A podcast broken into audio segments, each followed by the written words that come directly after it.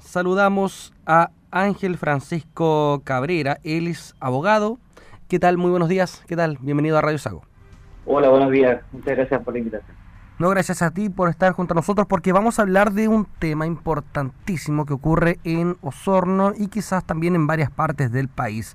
El tema de humedales y la construcción de viviendas. Usted es el abogado que interpuso el recurso de protección para detener la construcción de en el humedal Garza Grande en el sector de las quemas donde se buscaba eh, construir un proyecto habitacional.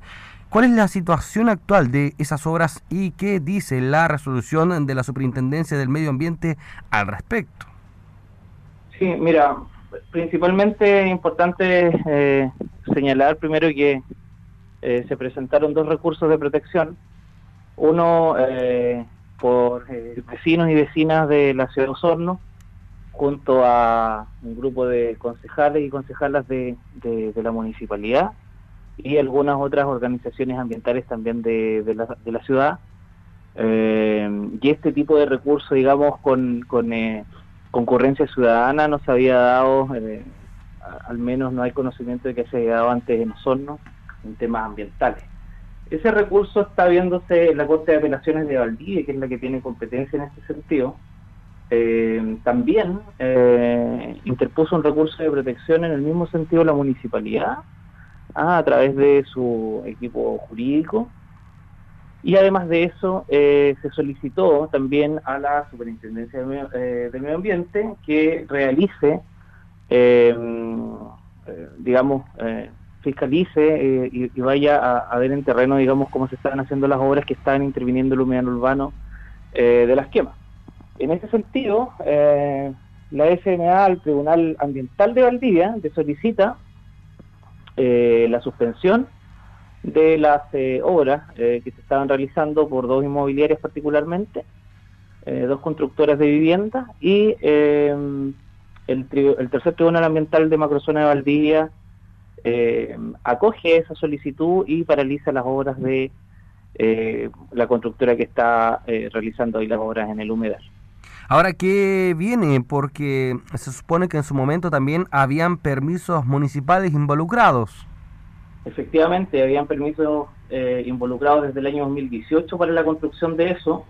Eh, incluso la Dirección General de Aguas había autorizado la reconducción de las aguas del humedal en su momento, eh, pero todas estas autorizaciones que se hicieron por la municipalidad fueron previas a la entrada en vigencia de la ley de humedales urbanos.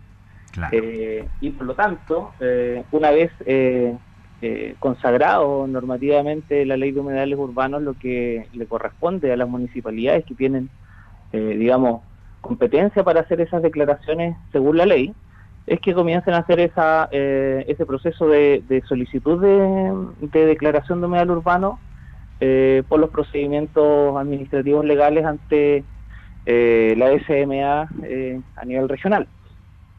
Eh, ellos, eh, la, constructora además señala que en el fondo eh, eh, quieren someterse al sistema de evaluación de impacto ambiental y a los tribunales ambientales y solicitan también en el fondo en ese sentido que se pueda revisar todo lo que ellos están haciendo bajo ese prisma, bajo esa normativa ambiental.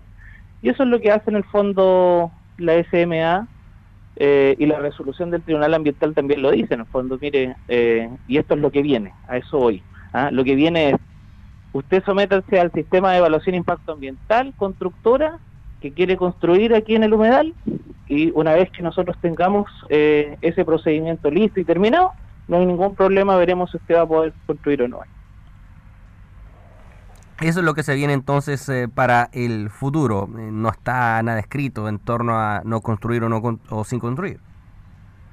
No, la verdad que ahí en el fondo lo que ocurre es que eh, básicamente lo primero es que, que, las eh, inmobiliarias se sometan al sistema de evaluación de impacto ambiental eh, y una vez con esta resolución, por supuesto, ya van a poder realizar las obras que, correspondan. Ahora el, sistema de evaluación de impacto ambiental y todo el procedimiento administrativo sí tiene, digamos, un, un tiempo de tramitación estándar al que hay que someterse inevitablemente. Ahora con esta ley de humedales urbanos se prevé que eh, se pueda a volver em, a suceder. De hecho, ahora hay un conflicto entre autoridades por lo que pasaría en el predio aquedano. Em, ¿Es suficiente con la fiscalización ciudadana o hay responsabilidades de las que autoridades no se hacen cargo? Yo creo que eh, en este sentido lo que lo que ocurre eh, es básicamente que hay eh, una ley de hace dos años recién, ¿ah? porque esta, esta ley entró en vigencia el año 2020, en enero del 2020. Y, y por lo tanto, en el fondo, básicamente esta ley viene a reconducir los procesos para la protección y conservación de estos humedales. Eh, eh, en, el, en el ámbito, digamos, de, de, la protección del medio ambiente, eh, es una, uno, de los, uno de los ecosistemas más importantes a proteger dentro de los radios urbanos, porque, bueno, lleva un montón de, de, riqueza natural, hay ahí un, también un, tema de protección al agua, ¿ah? que, en algún momento también nosotros nos vamos a ver probablemente involucrados con una escasez de, del, elemento.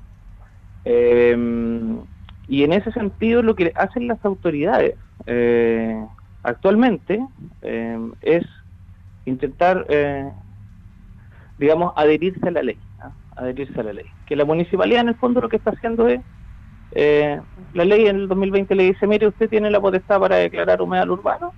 Perfecto. Yo voy a empezar a hacer los procedimientos para eso. ¿Qué tengo que hacer para eso? Tengo que contratar gente para que haga los estudios, eh, geólogos principalmente, que hagan los estudios sobre qué es un humedal urbano, si es que este cauce de agua o este afluente de agua que está en, por ejemplo, en el predio vaqueano, constituye o no constituye, por ejemplo, un humedal urbano. Vamos a solicitar la declaración al SMA. Eh, si hay construcciones, si hay movimientos de tierra, si hay reconducciones de, las aguas en ese sentido, eh, lo que debe hacer la municipalidad, obviamente, es solicitar que mientras no haya una declaración de la autoridad, si es que es o no un humedal urbano lo que ellos están solicitando se declare, bueno, solicitar en el fondo que se paralicen las obras o, o cualquier otra cuestión que se esté realizando, porque eso podría afectar inevitablemente a un cauce de agua que está, bueno, eh, protegido por la ley. Bueno, actualmente, según datos eh, no tan precisos, pero entregados por el Ministerio de Vivienda, hay 5.000 familias que están anhelando su casa propia en la comuna de Osorno. ¿Hacia dónde debe apuntar la ciudad para compatibilizar dos derechos fundamentales hoy en día tan importantes como el derecho a la vivienda y también tener un entorno y medio ambiente libre de contaminación, ¿cuál es la ecuación que hay que realizar ahí para mm, eh, evolucionar en ambos sentidos? Estoy absolutamente de acuerdo que esos derechos, más que colisionar, esos, derechos tienen que compatibilizarse, interpretarse de acuerdo a las necesidades que existan en la comuna. Eh, como, como nosotros hemos visto en otras partes de, de Chile, lo que generalmente, aquí no hay que inventar la rueda, eh, primero hay que realizar seguramente una, em, de buena manera, digamos, el, plano regulador de la comuna. Hay que revisarlo y ver si es que hay una posibilidad de expandir el radio urbano hacia otros lugares eh, distintos donde no hayan estos conflictos, primero que nada. Bueno, ahí hay otro tema, porque eh, muchos se olvidan de que hubo un problema en Franque con una construcción en terrenos inundables y por ende no se puede ampliar el plano regulador. Efectivamente, y, seguramente eso va a generar también un, estudio en análisis posteriores de otros lugares. Eh, lo que sí ocurre es que en el fondo eh, el humedal puede quedar protegido, eh, pero ahí técnicamente lo que hace la autoridad es decirle a la constructora, mire, usted puede realizar estas obras de esta manera. ¿ah? De, de esa manera es, que en el fondo lo que es importante es que una vez eh, sometido cualquier eh, particular al sistema de evaluación de impacto ambiental, eh, después cumpla y, en el fondo ante, ese, ante, el cumplimiento de lo que señala la autoridad no va a problema y seguramente la protección al medio ambiente tampoco se va a ver afectada. Eh, entonces yo creo que la compatibilidad ahí tiene que ver más que nada con someterse a los procesos judiciales, o sea, a los procesos administrativos. Eh, las constructoras también tienen procesos judiciales a los que pueden recurrir si es que no están conformes con la, con, la resolución de la autoridad administrativa. Eh, y en el fondo ahí yo creo que la, el gran problema que como soninos y osoninas podemos tener es básicamente que entendemos la urgencia del derecho a la vivienda, y lamentablemente estos procesos van a tardar un, tiempo, eh, inevitablemente van a tardar. La burocracia, el eh, papeleo. además que los, los procesos tienen también un, eh, un, por ley tienen, digamos, una un, tiempo, digamos, de tramitación inevitable.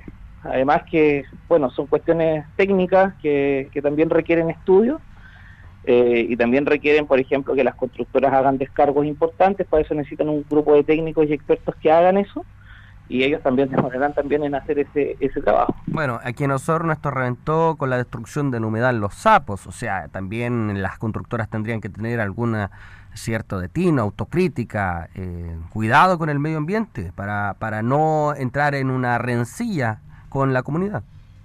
Bueno, ahí hay un conflicto que diría yo que tiene que ver con los intereses del, particular y con los intereses de la comunidad. Yo lo que entiendo es que nosotros deberíamos enfocarnos principalmente a entender que no solo podemos dedicarnos a buscar maximizar nuestras utilidades, eh, eh, en el fondo la maximización de las utilidades a pesar de cualquier otro daño futuro, porque no puede pasar lo que lo que les pasó a los valdivianos, que en algún momento tenían una celulosa por ahí que les inundó con jarabe negro eh, uno de los humedales más bonitos que habían, se les acabaron los cines de cuello negro uno de los principales atractivos de la ciudad. Y ahí están, bueno, medio contaminados todavía. Creo que acá nosotros no tenemos que tener una mirada distinta, yo creo que eh, no hay que cerrarle la puerta a los, a los particulares, la inversión privada es importantísima para el crecimiento de la provincia eh, sin embargo, yo creo que hay que hay que también mirar un poco cómo cuidamos también nuestro entorno, porque este es el lugar donde vamos a vivir, donde viven los trabajadores de la empresa, los hijos de los trabajadores. Entonces eso es importante también tenerlo en consideración. Ahora, por último, ¿qué política esperan que implemente el nuevo gobierno al respecto? ¿Que se mantenga esta ley? Eh, ¿Que se mejore? ¿Que se realicen otras políticas públicas? Quizás acelerar procesos o restringir algunas eh, empresas tantos efectos que puedan eh, desarrollar para cuidar el medio ambiente, etcétera? Nosotros estamos esperando en el fondo que el nuevo gobierno eh, tal como lo ha señalado, tenga una especial consideración en el apoyo a, la, a, la, a, los privados y a los emprendedores, toda vez que son uno de los motores fundamentales de la economía. Eh, en, ese sentido, yo creo que ese es el gran principio en el que debería basarse el nuevo gobierno. ¿ah? Eh, el, tema, digamos, del cumplimiento normativo eh, es para particulares y para autoridades de gobierno. Nadie, tiene que saltarse eh, la ley porque, bueno, son las reglas que nos hemos dado como chilenos y tenemos que respetarnos. Y también tenemos que darle el ejemplo, digamos, eh, a quienes nos vienen a ver, que nosotros estamos respetando también nuestras reglas. Sí, yo creo que menos pelea y más trabajo en conjunto. En conjunto, yo creo que tiene que haber obviamente una colaboración pública-privada en este tipo de cuestiones y, y lamentablemente tal vez lo que aquí faltó, digamos, fue eh, someterse al sistema de evaluación de impacto ambiental antes. ¿no? ¿Ah? Claro, sin que se obligue. Sin que se obligue, sin que pasen este tipo de cuestiones. Pasó también en una construcción en Pilauco hace un tiempo atrás, que estuvieron parados más o menos dos años porque no tenían el sistema de evaluación de impacto ambiental. Entonces, tal vez si las constructoras ya saben que esto puede llegar a pasar, sería bueno que los equipos con los que trabajan de forma preventiva tal vez pudiesen asesorar eso y como digo, por lo mismo, eh, más allá de la maximización de las utilidades y, tal vez buscar, digamos, eh, que esto pueda pasar simplemente sin sistema de evaluación de impacto ambiental, tal vez de manera preventiva podamos someternos al mismo proceso eh, como empresa y poder generar ahí una, digamos, un procedimiento más pacífico, más tranquilo. Perfecto. Ángel Cabrera, abogado que interpuso el recurso de protección para detener la construcción en humedal Garza Grande en el sector de las quemas. Vamos a estar atentos a cómo evoluciona este bullado tema de los humedales y la construcción de viviendas. Que esté muy bien, muchas gracias por el contacto. Hasta una nueva ocasión. Muchas gracias a ustedes, cuando quieran. Luego.